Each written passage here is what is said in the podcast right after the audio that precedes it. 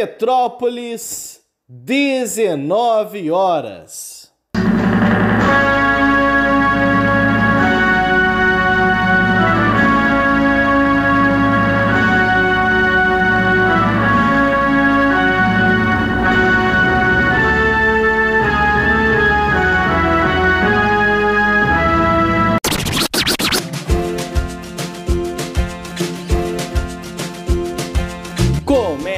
Agora a Voz das HQs. Seja bem-vindo, ministro Alessandro.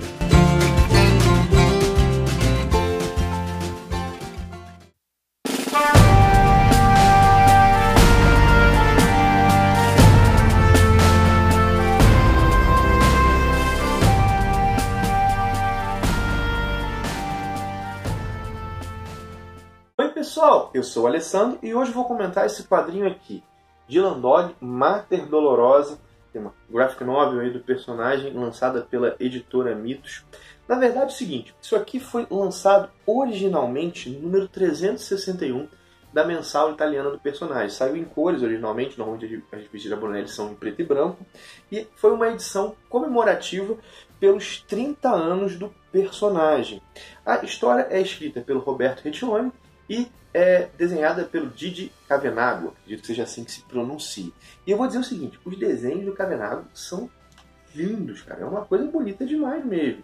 O seguinte, da arte a gente vai chover no molhado ficar elogiando. Realmente é um traço bonito, é uma arte que as cores assim é, traduzem bem o tom da história e o roteiro, né? O roteiro vai dizer o seguinte: embora ele seja compreensível para quem não conhece o personagem, ou ao menos para quem tem apenas uma visão geral do personagem, como eu, não li tanto de Landog ainda, ele é feito claramente para os fãs de longa data. São esses fãs que estão, estão na cabeça do escritor quando ele escreve. Né?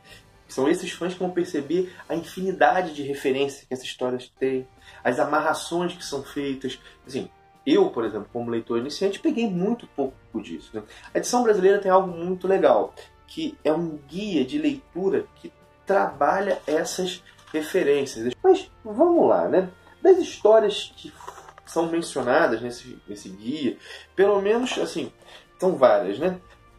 Duas, eu das que saíram no Brasil, são, ao meu ver, as mais importantes. Uma delas é essa daqui, a história de Dylan Dog, publicada lá no número 1 um da mensal do personagem que a Mitos publicou há muitos anos atrás. Essa história aqui realmente tem uma intertextualidade forte com Mater Dolorosa. A história aqui saiu lá em 2002. E uma outra que é muito importante também é essa daqui, Dylan Dog Mater Morb, que acredito eu tenha saído entre final do ano, do ano passado e o começo desse ano, dezembro e janeiro, lançada pela editora Lorentz. É uma grande história do personagem. A vilã, se é que a gente pode chamar assim de Mater Dolorosa, ela aparece pela primeira vez aqui em Mater Morbi. É aqui que nós conhecemos a mãe de todas as dores. Bom, mas vamos lá, mencionei aqui. Vamos então voltar a Mater Dolorosa mais diretamente. Né?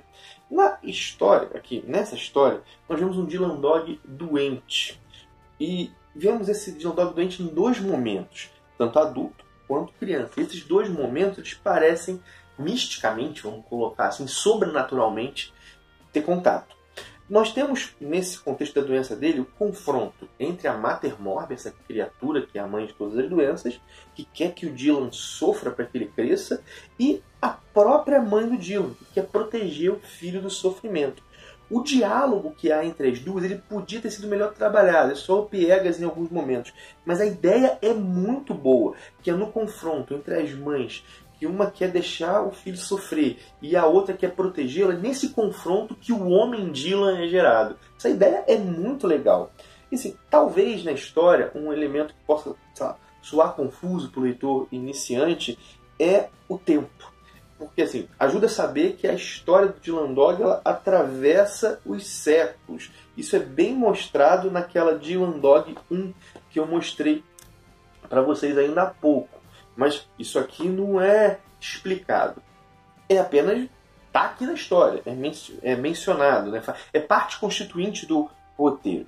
E, embora eu tenha dito, e eu friso, né, que é possível ler a história sem ser um conhecedor profundo do Dylan Dog, vale ressaltar que a intertextualidade, tá? o contato, o contato entre essa história aqui, a história de Dylan Dog e Marta Dolorosa, é muito, mas muito grande.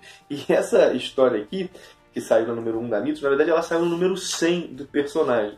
E eu falei assim, é uma história que é até engraçado você pensar que essa história foi escolhida para ser a primeira história do personagem. Porque ela faz, publicada pela editora Mitos, né? porque ela faz muitas referências à cronologia. E ela, ao meu ver, é bem mais difícil na leitura do que Mater Dolorosa.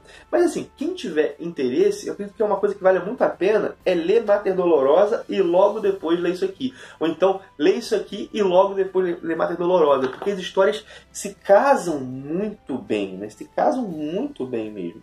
Assim, o que eu posso dizer é que isso aqui vai agradar, muito provavelmente, aos fãs de longa data, que gostam dessa questão da amarração cronológica.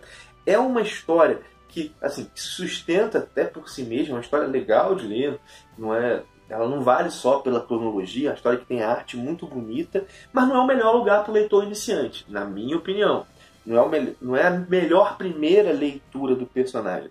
Eu penso o seguinte: o leitor iniciante, como eu, que já leu alguma coisa do personagem, mas que não é um profundo conhecedor, eu acredito que a postura diante desse álbum aqui tem que ser a seguinte: abrir mão da captação dos detalhes. Falar assim, caramba, o que, que significa isso? Abrir mão dessa captação de detalhes e viver uma espécie de fluxo de surrealidade. Isso eu acho que dá. Você vai lendo isso aqui como um fluxo de surrealidade. Onde que isso vai levar? Onde que isso vai levar? E eu acho que assim a leitura para o leitor que não é tão conhecido da cronologia se torna também bastante agradável. Bom, pelo menos assim, é a forma que eu li, que eu, que eu achei de abordar esse álbum.